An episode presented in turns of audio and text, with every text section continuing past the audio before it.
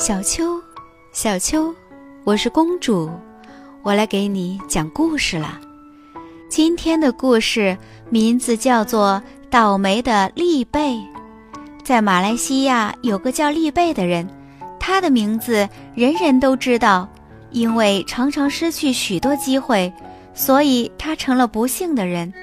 一天，有三个人来找丽贝，一个人请他去主持婚礼。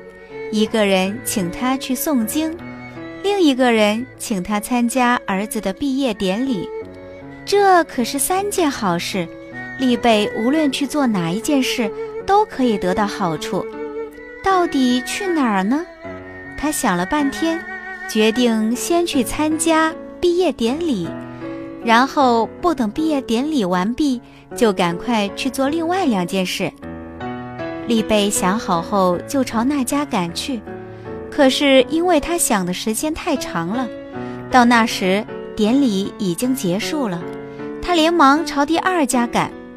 到了那里，人家已经诵完了经。他又朝第三家赶。这时第三家刚刚举行完婚礼，主人看他辛辛苦苦地赶来，心里过意不去，就给了他一点点心。丽贝带着点心，垂头丧气地回家去。他走到一棵椰子树下，看见一棵树的椰子，心想：“我为什么不摘那些椰子回去呢？”他就把点心放在树下去摘椰子。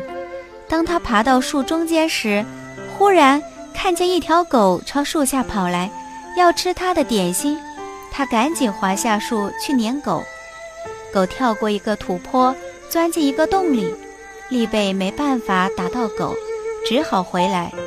可是他走到树下愣住了，原来在他撵狗的时候，一群乌鸦飞下来，把他的点心都吃光了。哎呀，可怜的丽贝，做事情要懂得科学合理的安排时间，这样才能有条有理的进行呀。好了。今天的故事讲完了，我们明天再见。